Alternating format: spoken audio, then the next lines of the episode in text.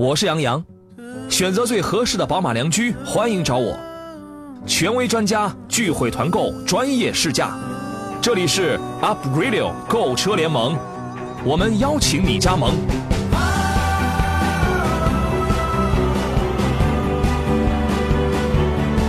FM 一零一点一 Up Radio。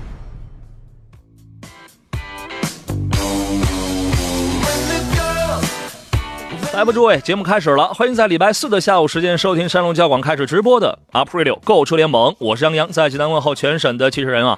未知此刻您那儿啊若何？我这儿已经开始淅淅沥沥了啊，天阴的就跟谁欠了他两百块似的。开车在路上啊，不要被天气影响心情，你要多想一想，后天就周末了啊，你要多想这种令人发指的好消息啊，好消息，好消息。老板娘跟人把呃这个那个就散了啊，保持视线，注意跟车距离，这是这个天气。如果你那儿已经开始下雨，咱们开车要注意的事情啊。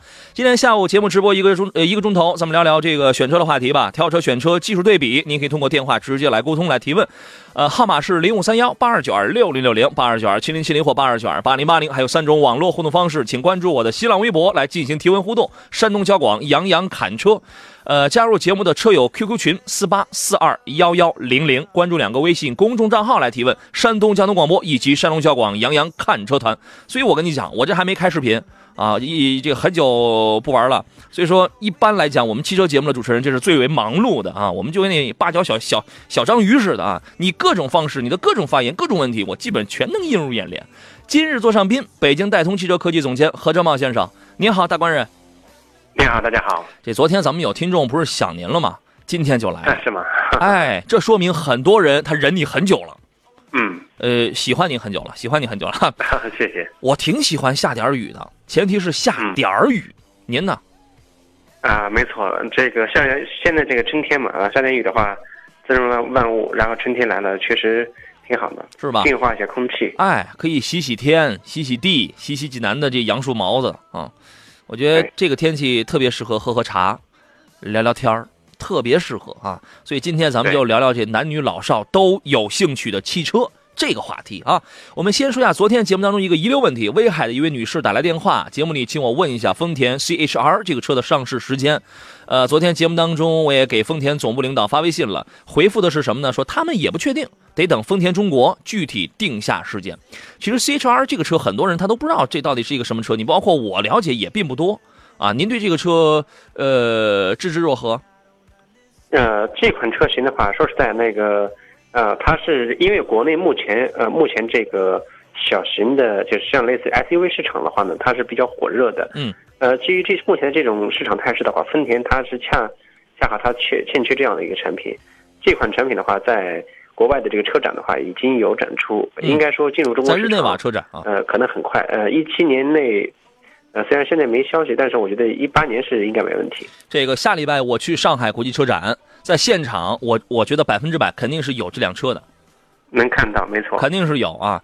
呃，简单来说，这是一款丰田拿空间来换颜值的车，所以你就明白了，昨天那位女士她为什么就那么喜欢了。对吧？它源自于丰田全新的一个叫做 TNGA 的一个平台。这个平台可能刚一说出来，大家可能不太清楚，但一说这个行业人士，我们我们都知道，第四代的普锐斯就是出自这个平台。这个车呢，我后来我了解了一下，两个排量，一个是一点二 T，一个是一点八的 HEV。它是一个，哎，它是一个混动还是一个纯电动？应该是一混动啊，混动车型，混动跟目前的这个卡罗拉和这个呃雷凌用的动力总成是一致，的，一点二 T 和一点八，就跟那个双擎版的动力它是完全一样的。一因为一点二 T 我们现在在新在新款的 Living 还有这个 Corolla 上，我我们也已经见到了，这个也不陌生啊。嗯，刚才讲拿空间来换颜值，因为这个车的后排极小，非常之小，预计售价可能是十三到十七万。漂亮，嗯，差不多。这个车的定位区间的话，也就是在在这个价价格区间，是吧？啊，所以说这是我们现在知之不多的情况下对这个车仅有的一些个了解啊。那个咱们等着吧，等着这个到时候看看在车展现场啊，因为我到车展现场嘛，给您第一时间来带点这个报道什么，您注意听啊。呃，诸位遇到了挑车和选车的问题，可以跟我们来进行探讨。今天先拔头筹的是东营陈先生啊，来听听人家的问题是什么。你好，哎，你好。你好，陈先生，请讲。哎，你好，那个我现在就是说看了三款车，预算在五十万之内吧。嗯。一个是那个凯迪拉克刚出那个 XT 五啊，啊，一个是那个宝马那个叉三，嗯，还有一个呢就是那个哦谁？第三个是谁呃奥迪那个 Q 五？Q 五啊，最没有特点的 Q 五啊啊，对，啊！你真的你你找不出它有什么特点来啊？你有什么需求？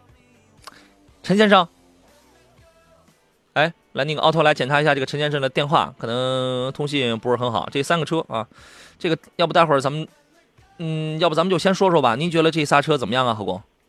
呃，首先这样的五十万左右可选的这个呃中型 SUV 的话，可选的范围其实还是呃还是挺广的。嗯。呃，刚才这个车友他选的这三台车，呃，其实目前在这个市场也是比较火热。要如果要再再加入一台来自北奔的奔驰的这个 GLC，GLC 啊，那么这几个这几款车型，包括沃尔沃的 x C 六零，那么这几款。车型来讲的话，就是现在时下比较啊、这个很多车友在买这个级别车型的时候的一个呃对比范围。嗯，如果在这三台车里面来选的话，我可能不会选叉 T 五，我可能会去、会在奥迪 Q 五和这个叉三，嗯叉宝马叉三之间去选。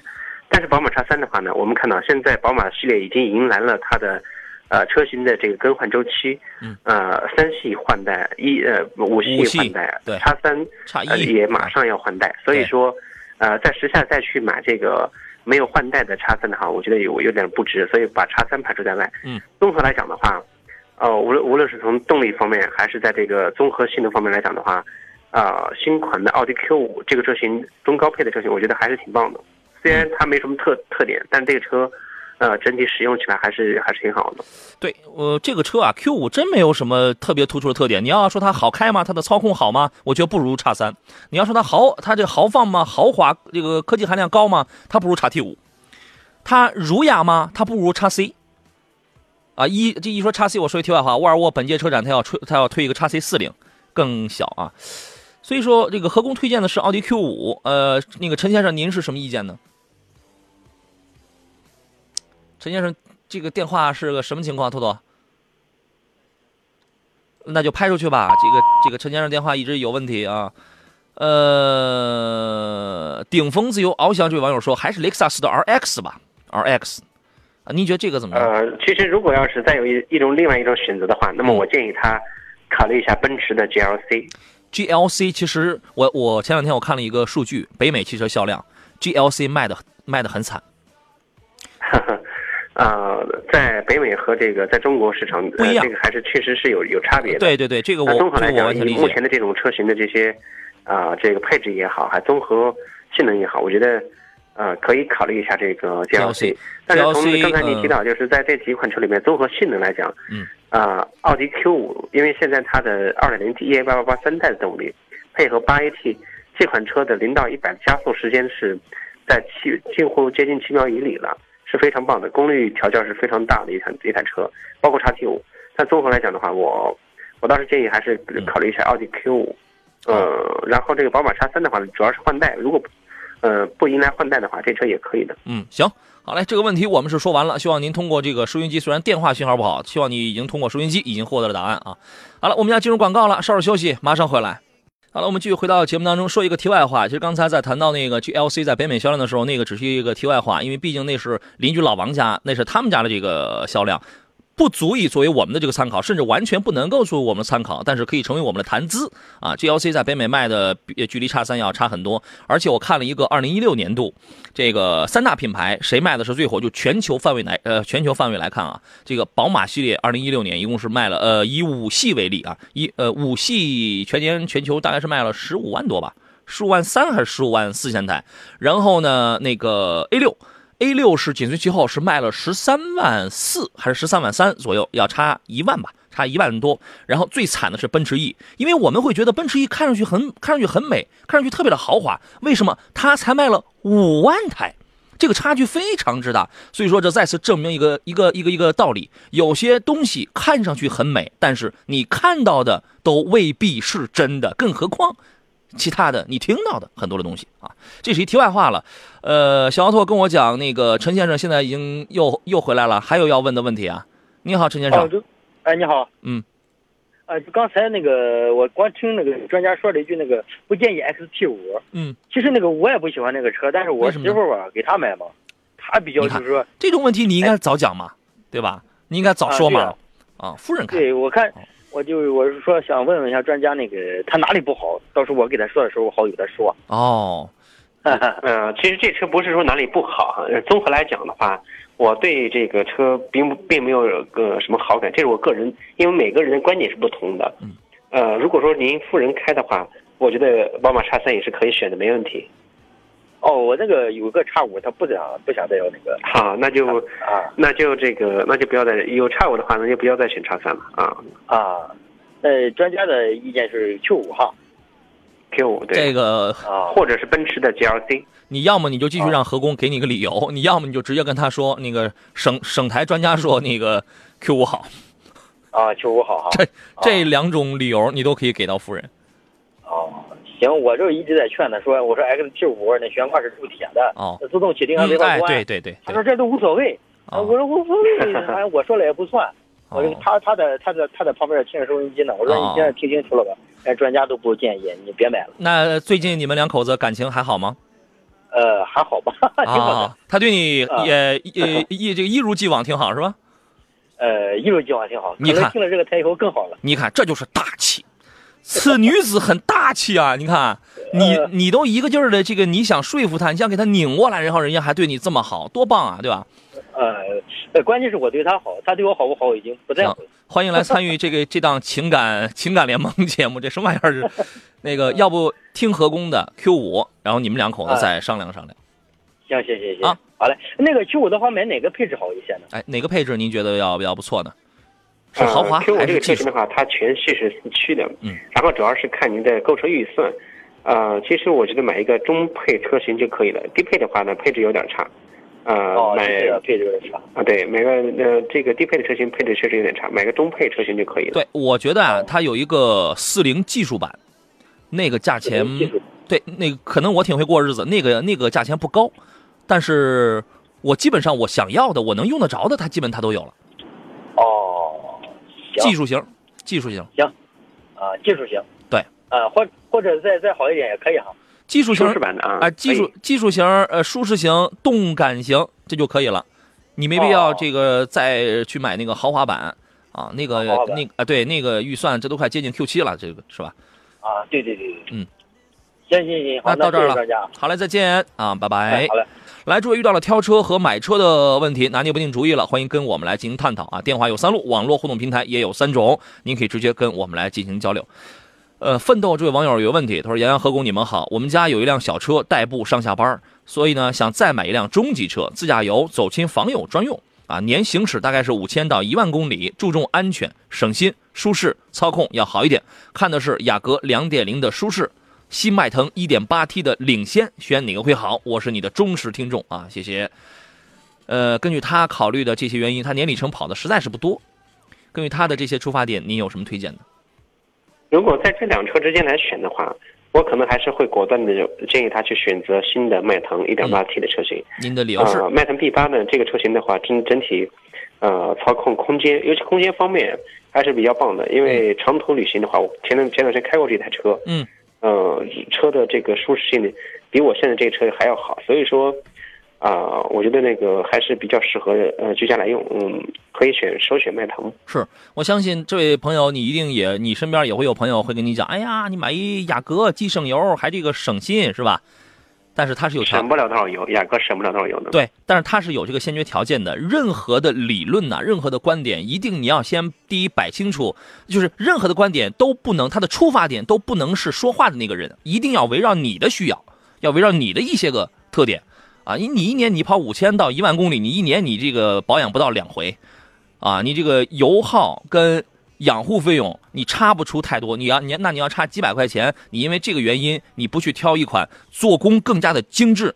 操控性更加的好，技术上也要领先的，那你那我那我觉得这个就就就有一些委屈了，这就有一些委屈了啊！而且新款的迈腾并不像之之前那几代车说是烧机油很严重啊，小毛病那么的多啊，没有啊，所以我也推荐你考虑一下这个，买新不买旧嘛啊。呃，不污不舒服司机，你是有多污呀？他说杨老师能谈一下猎豹的 CS 幺零吗？这是一款看上去很美的车子啊，没错，是吧？看上去很美的车子，这个实际上，啊、我个人还是建议就是中肯，可能不中用。哦呃，这个价位区间可选的车型真的非常多。嗯，本来呃猎豹的相关车型在目前国内市场就已经比较的这个呃比较的淡了，嗯然后这个可选的范围是很大的，所以说我建议可以参考其他车型，他关心的是呃选一呃选一些热门车型吧。对，应该选热门车，因为这个车你可能你买完了之后，你过一段时间你连娘家那里那你都找不到。他关心的是1.5、2.0T，请谈一下动力、油耗、做工什么的。我觉得这个做工啊，外形设计挺漂亮，但一些细节处理的是非常之粗糙，非常之粗糙的。对，呃，而且这个车真的是并不主流。你买了之后呢，它它首先它会特别大，它会特别大。你买了之后呢，如果你短你短短几年之内，然后你就要换车的话，呃，它的保值率这个确实会非常的差啊。所以说这个车不在我们确实是不在我们推荐的这个行列当中吧。你不如你可以看看啊，同价位有什么别的推荐呢？同价位区间的话，可选的车型在自主品牌上，嗯，呃，像类你给他似说几个这个，呃，像类似这个，呃，就是自主品牌的，啊，吉利的长安的、啊可选车型真的很广。是吧？你觉得吉利的、长安的，这，个，啊，甚至是东南的啊都可以奇瑞的、广汽传祺的，你觉得这些是不是都是都属于是可圈可点的这个热门车型了，对吧？这属于是热门车型啊。呃，红尘中遇见你说，二零一六款的威驰和和二零一七款威驰一点五自动最低配在配置上有哪些区别？大哥，你这个你应该去找两个配置表，呃，这个去可以比对一下去，没错。对呀、您这个直接去找两个配置单儿配置上基本上你你要现在只要是属于是换代车型的话，它都是提升的，这个毫无疑问。因为嗯，也不排除你会见到有一些车型在配置上会有一些缩水的这样的地方，但总体而言还是提升比较大。一七款的威驰比一六款，我觉得第一颜值改变了，对吧？前脸改变了，另外空间改变了，第三核心变速箱改变了。你你上一代你还在用四 AT 呢。你现在你再出一 CAT，说实话挺丢人的。人家现在直接给你用八档无级变速，你说这个是不是能带来更加平顺的操控，更加出色的经济性能？我觉得这是它最主要的一些变化。另外配置上，你看看，呃，一点五的威驰，我印象里边大概是标配车身稳定系统的，这个我可能记不太清楚，你可以去看。反正配置上，你配置表你一比，这个它就 OK 啊。好了，我们我们要进广告了。今天广告来的比较的早，我们稍事休息一下。回来之后，各位遇到了挑车与选车的问题，可以继续通过电话还有网络的方式跟我们探讨。Up Radio 购车联盟，专业解决购车问题。如果你想买车，欢迎加入我们；如果你是汽车经销商，也欢迎加入我们。买车日常报名通道，关注微信公众号“山东交通广播”，点击“杨洋看车团”，我要报名，预约报名。会员单位报名电话：幺八零零五四幺幺零幺幺。FM 一零一点一 Up Radio。好了，各位，我们继续回到为您直播的节目当中，我是杨洋啊。展翅高飞说：“杨哥，东营狂风暴雨开始了，好家伙，这个这个时候呀，最不担心的是那些还没出门的或者已经到家的。当然，你要说这个点您就下班到家了，您这什么单位？也太令人发指了啊！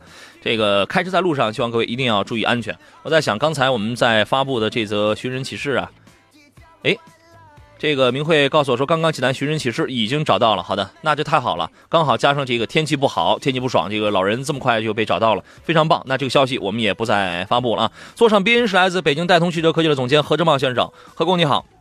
你好，大家好。这个天气又要开始下雨了，我觉得在这种天气里开车呀，本身不是不并不是什么多难的事情，大胆心细就可以。其实最难的是什么？就是视野、视线。对，呃，你有什么办法吗？呃，因为下雨的时候的话，路上的行人的话，这是最危险的，因为他们要这个呃，要匆匆忙忙的要赶路，要避开这个嗯啊、这个一些这个拥堵的路段，尤其在这个道路比较窄或者是拥堵的路段，呃，尤其骑电动车呀，包括自行车的一些车友，他们视线更不好。一定是要这个注意。嗯呃，突然过来之后，你的视线不好，有可能会就有一些危险发生。所以说，遇到这种情况，在相应的路口，嗯，呃，这个道路比较这个车多、流量大的地方的话，尤其是人流量大的地方，一定要注意这个控制车速，呃，嗯注意小心。对这个在涉水、在拐弯儿、在这个并线，在这这个天气不好的时候，请各位一定要慢下来，适当的慢下来，对，多多注意，多多注意啊。呃，来看一下其他朋友问题。各位遇到了挑车、买车、选车、对比啊、评测很多的这样的专业性问题，可以跟我们来探讨。电话是零五三幺八二九二六零六零、零五三幺八二九二七零七零或八二九二八零八零三种网络互动方式。您可以在新浪微博当中关注我，及时跟我来交流探讨一些问题。山东交广杨洋侃车，侃大山的侃，第一个杨木字旁，第二个杨提手旁。呃，车友 QQ 群呢，还有两个微信公众账号，我全线都在开通着。呃，来看看出了问题。张大侠说，两位专家能不能就进口的大切诺基和 Q 五来做个比较？它俩算是同级别吗？它俩这个肯定不是同一个级别的。肯定不是一个级别的对它跟。这 Q7 两个级是一个级别别，啊，首先是从这个车的价位方面来讲的话，嗯，大切的呃价位要比这个 Q 五要高出一大截，嗯啊，然后再一个从车的尺寸空间方面来讲的话，Q 五它的这个底盘结构，包括呃包括它的整整个车内的这个空间，嗯啊尺寸的话都比这个 Q 五要大一点大一圈，所以说这辆车就它就不是一个级别的。对，它俩第一不是一个级别。那个 Q 五的定位它是什么？中中型 SUV。切诺基呢，它是叫中大型。实际上，它跟它跟 Q 七，它俩属于是一个级别上的这个 Boxer 这个竞争对手，对吧？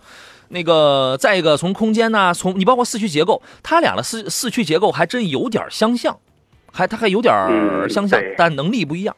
但是能力略有差别吧。基本上，你像 Q 五这样的城市型 SUV 也能正常，呃，无论你是两个前轴呃腾空了，还是两个后轴腾空了，还是对角线交叉轴腾空了，它都能应付。啊，切诺基也没什么问题，它俩基本上都是电控多片的，呃，它这个都是电控的，所以说可能在反应的这个时间长短上，脱困反应的时间长短上，你比如说那个失失去附着力的那个轮儿，它要空转个几秒，它在它的这个电脑的反应长度上可能会有一些区别啊。呃，不是一个级别的，所以我觉得这个还是看一些预算吧。蓝色海洋说，请点评一下 1.4T 的新款帕萨特。呃，首先这样的新款的 1.4T 的帕萨特这款车型呢，它搭载的是 EA 211，原车动力的话呢是150匹，250牛米。嗯。呃，从这个参数定义来看的话呢，它动力就已经接近之前的呃 1.8T 的这个动力了。实际这个车呢，很多车友觉得它 1.4T 开起来肯定呃费点劲，呃，但是这个你开过之后和用起来之后的话，其实。呃，你只要不是这种嗯、呃、追求动力和操控飞行驾驶的这个类型的车友的话，呃，家庭用这个车也还也还是可以的。呃，动力到底够用还是不够用啊？这个需要呃您，这个动力的话，啊作为家用来讲的话，它比一般的二点零的车来讲的话，它要够用，而且嗯油耗也不会高。就如刚才的这个 Q 呃五和这个大切一样的嗯，如果你要追求这个动力操控，在长期在市区室内用的话嗯，那个首选还是 Q 五。如果说你要是经常拿这个车辆出去玩的话，那肯定还是大切。所以说，像啊帕萨特一点四 T 这个车型的话，如果你要居家来用，作为一个家用车型的话，这个车也还是可以的。是啊，行，那这个观点需要您来考虑。军长的问题是：专家你好，能不能讲一讲全新的哈弗 H 六 1.3T 的那款？你看，你就单纯冲一个小排量去嘛？是这样，那个哈弗 H 呃六这个车型的话，呃，在排量1.5的排量，1.5T 的排量对它来讲的话，它本身是以 SUV，嗯，都不一定怎么着，哈弗？H 二的话呢，1.3T 我觉得可以。嗯你首先动力要跟车辆要匹配，这是最重要的。嗯，如果说你小马拉大车，呃，你能接受的话，嗯，你前期可能觉得合适，买车的时候还便宜便宜了，呃，就省了点钱。实际上嗯到后期你会用的会不太这个不太顺心。嗯，所以说这个车我不建议你考虑。哈弗 H 六我建议现在要买就买它二点二点零 T，而不是一点五 T，也不是嗯，更不是这个一点三 T 了。是，至少是原来的一点五 T 一百五十匹，这个开着也能勉强够用，是吧？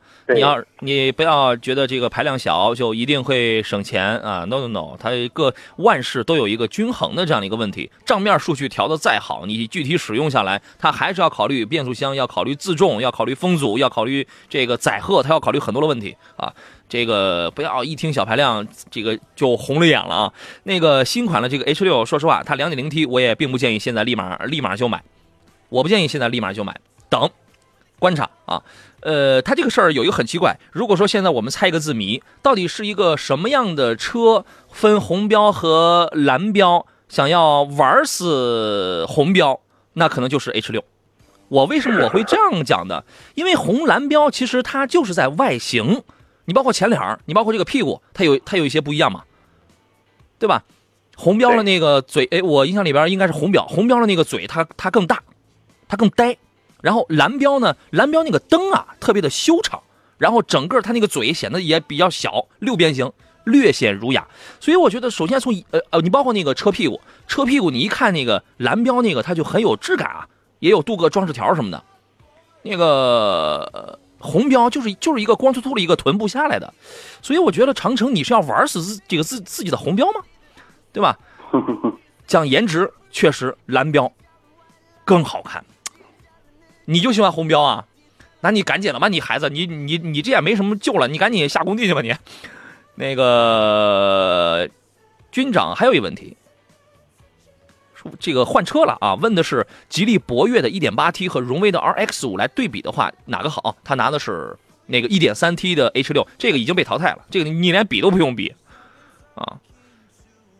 啊，如果在这两车之间去选的话一点三 T 的车型先排除在外。对。啊，如果选一点五 T 的这个车型的话，像类似这个呃和博越博越的，我觉得这个车型还是选博越一点八 T 吧。毕竟一点八 T 的整个动力配置各方面的话，相比较嗯呃荣威的 RX 五来讲的话，在工艺方面各方面还是我觉得还是呃还是有一些这个优势的，还是选博越。对这个，我之前我说过，我说过很多回啊，看你具体花准备要花多少钱。你比如说，经常有人会拿十四万八千八这个价格来做一个衡量，十四万八千八上的博越和 RX 五，因为 RX 五那个带带那个大派的，我已经说过很多遍了，十四万八千八、十六万六千八、十八万六千八这三个价位它开始有，但是十四万八千八那个是两驱车，十四万八千八的博越那是一四驱车。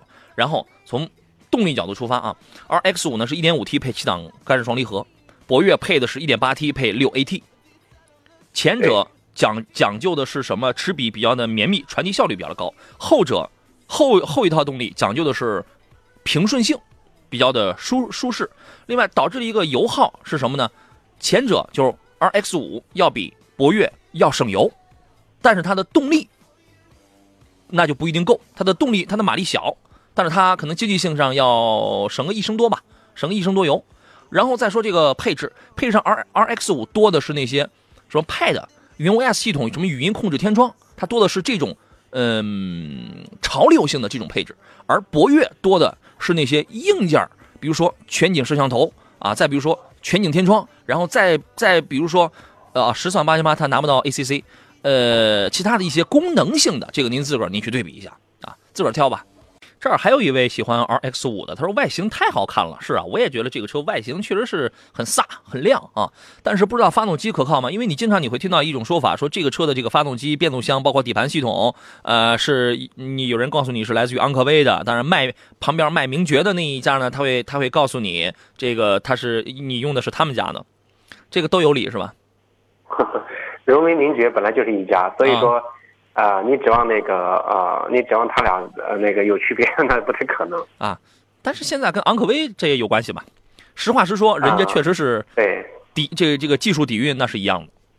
对对对啊，所以说发动机这块我觉得你呃没有必要担心，这个是真没必要啊。灰大狼有一个问题，他说我想问一下，欧蓝德二零一二零一六国产的四驱七座顶配顶配印象，他给我印象非常深刻。他国产以后大概他是十五到二十二万。十五到二十二万，对吧？和奇骏二零一七四驱七座顶配，奇骏我今天上午我刚去看现车了，只不过它这个到到那个二，因为我去的是二环南路那个银大有四四 S 店啊，这家店我靠，sorry 啊，说脏话了，那个刚刚上来，但是现在优惠幅度，你猜一个，你猜一个，现在给什么优惠？这可刚出来啊。呃，这个一般的情况，下，产的车上来的和优惠幅度是很小的，几乎没有。真的吗？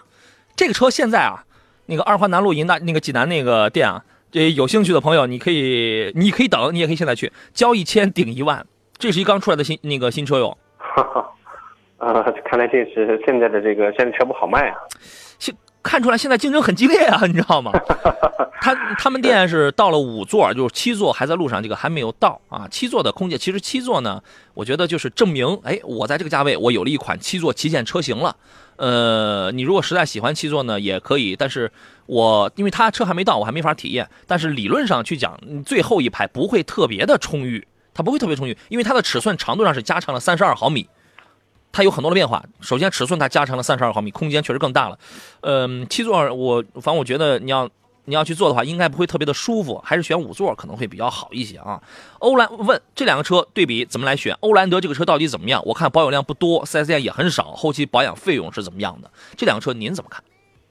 呃，首先这样的，欧蓝德这个车型的话呢，呃，主要车的技术的话是比较比较扎实的，尤其底盘这个呃，像类似这个四驱技术的话，它要比呃日产基因的这个要好要硬啊、这一点。第二一点呢，就是这个车型它的，但是它那个呃动力啊，其他方面的技术的话，相对有点这个呃有点这个陈旧了。但是这个正常来讲，呃，配合就是在在在这个价位二十二十二三万这个价位来讲的话，嗯。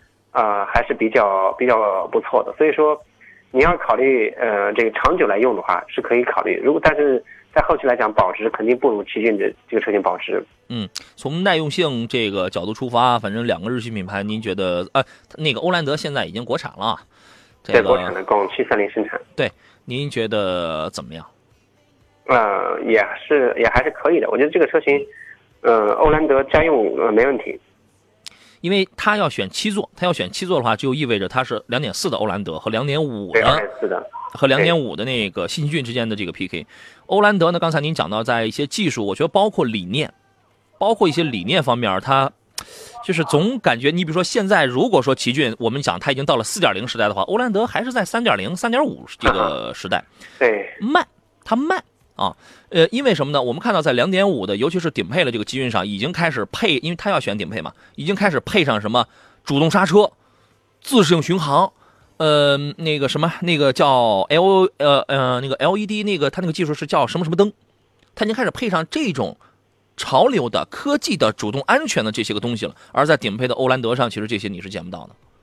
对，啊，所以我的建议是，你包括他在考虑一个售后的问题，就三菱的那肯定，如果要是考虑这方面来讲的话，嗯，奇骏还是要好一点。但是奇骏这个车型的话，唯一它现在还是有一些这个短板，比如说这个，嗯，始终爱搭配这个 CVT，这个 CVT 呢始终是嗯它的一个痛。我觉得嗯，它为了省油啊，呃平顺的。对，为了省油，其实 CVT 并不见得 省油能省哪儿去，嗯呃，但综合来讲的话，还是可以买的。这个我们一提日产啊，他家里其实就是 CVT，从 小车到大车，它就是 CVT。我们我们一提 CVT，可能我们第一时间想到的也会是日产啊。呃，新款的奇骏是十八万八千八到二十六万八千八这么一个这么一个价格区间，同时还它只有一款是老款的手动挡，它保留了是十七万九千八。这个车呢，我我们可以简单来聊聊外形上有一些变化。呃，两个大灯呢，它有一些那个外延，就往下的那种外延，有点像回旋镖。啊，然后呢，两个雾两个雾灯槽的那个位置也开始变了，呃，舱盖的下往下探的那个角度也开始更加的激进、更加犀利了。这个叫 V motion，因为这是这属于是家族化在造型方面的这些个变化啊。然后呢，我特别喜欢的是什么？在它 C 柱 C 柱的那个位置，它弄了一个也类似于回旋镖一样的那个镀铬装饰条，我觉得这个反正看上去挺漂亮的。内饰方面的变化也非常大。原来不是有人觉得那它那个方向盘就是比较傻白甜啊。大家应该见过那个日产的那个方向盘吧？一个两侧呃中间是一个气囊的位置，然后气囊两侧呼过来一个呃比较宽的、比较大的那种白色镀铬装饰条，就有点傻白甜。但是新款用了一个平底的多功能的三幅的这么一个方向盘，显得更加的运动，更加的动感。内饰在布局在设计方面也有一些变化，然后用双拼色，而且它这个双拼色里边中控材料，我今天去看，有硬的地方，也有软的地方，包括你胳膊能触及到的地方都都是软的。呃，上面覆盖的，因为它因为那个不是顶配车，上面还是有点硬材料。腿部这些地方，它用了一个比较硬的那种皮质包裹，反正你估计也不会怎么磨腿了吧。配置方面，除了取消了那个导航，原车取消了导航，你除了但是你可以用手机互联，除了取消这个之外，总体上配置还是增加的比较多。你比如说它高配车型，它增加了这个自适应巡航、车道偏离修正、预碰撞，还有一个叫做什么叫做 EAPM 的油门误踩智能刹车。啊，这个三百六三百六十度的这个倒车全景，啊，我觉得这些都有。尺寸上是是增加三十二毫米，也有七座的，啊，看您能看你愿愿不愿意要，呃，你愿不愿意用了。呃，然后呢，动力还是老还这还是老样子，M 二二零的这个缸内直喷，然后呢，这个两点五的 Q R 二五的这个电喷啊，这一套大家也都比较的熟悉了啊。所以说，这是这属于是一款中期改款车型，抢在了新款的本田 CRV 之前来进行上市，因为 CRV 还是主打小排量这个涡轮增压。你觉得他们俩之间的 PK 有看点吗？啊，这个当然有看点了。嗯啊，作为日系的呃这个 SUV 的这个主要竞争对手，呃，其实在这个在此之前，奇骏和 CRV 这辆车一直就有这个呃竞争，但是 CRV 一直以来都是以压倒压倒性的优势在呃压着这个呃奇骏在销售，但新的奇骏上来之后，它确实有一有过一段时间销售还是挺挺棒的。对，啊，但现在这个主要 SUV 市场的话，竞争实在是太激烈，就是如你刚才所讲，嗯，新车没到交一千抵一万啊对这种优惠都来了，所以赶紧去吧，可想而知。对想买车的赶紧去去吧。这个 提我应该更便宜啊。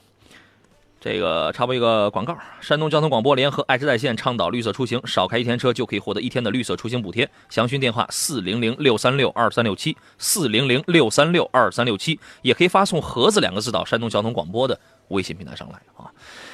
啊，告诉你个笑话，你可别哭。这位网友说，请评价一下新款的奥德赛，据说后备箱很小啊，那是因为后排没有放倒。现阶段有好的 MPV 推荐吗？其实奥德赛的实用性已经蛮高的了。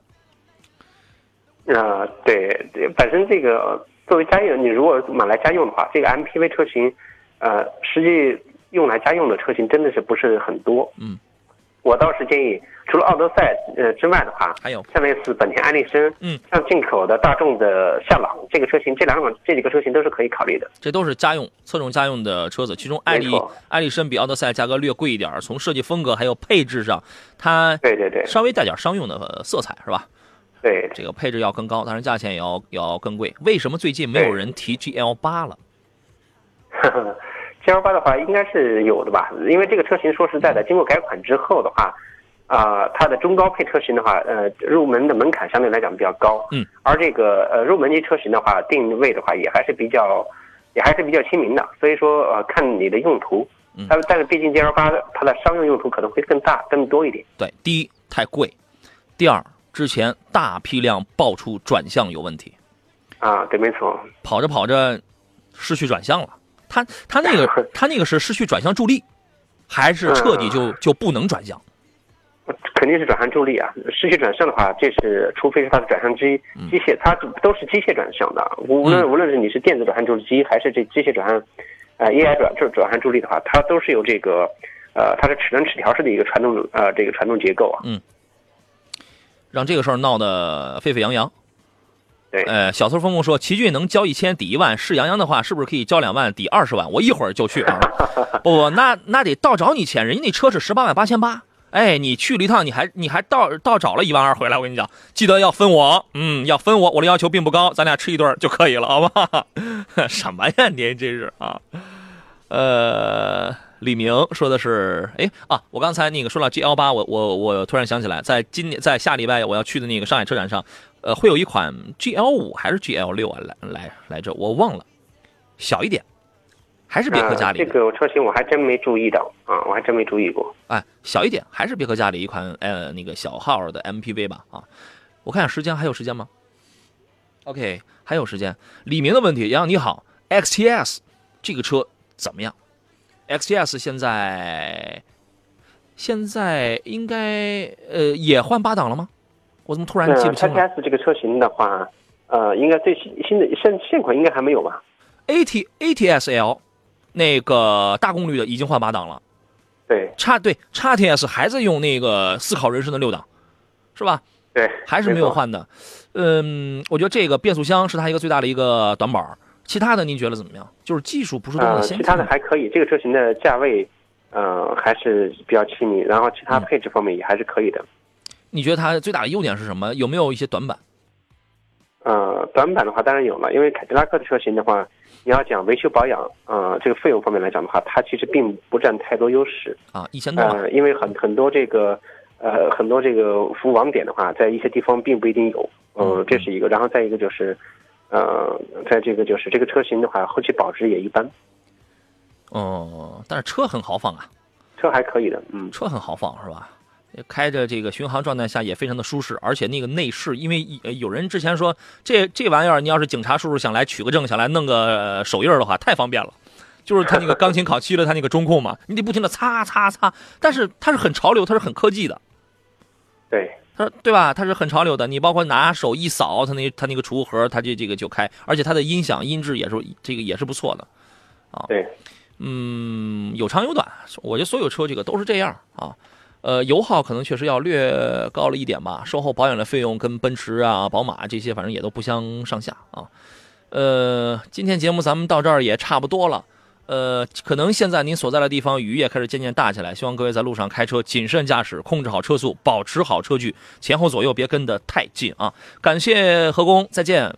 好的，再见。感谢电幕前诸位今天一个小时的陪伴，总是感觉时间很匆忙，是吧？节目以外的时间跟我互动，请关注我的新浪微博“山东交广杨洋侃车”或者微信公众号“山东交广小写拼音全拼杨洋侃车团”，收听绿色版无广告无广告版的节目。欢迎登录喜马拉雅搜索“杨洋侃车”来进行回听。好了，今天节目就到这儿，明天是星期五，耶！你们的周末在门外敲门了，这个周末我还陪你们啊！明天下午三点我们准时再见。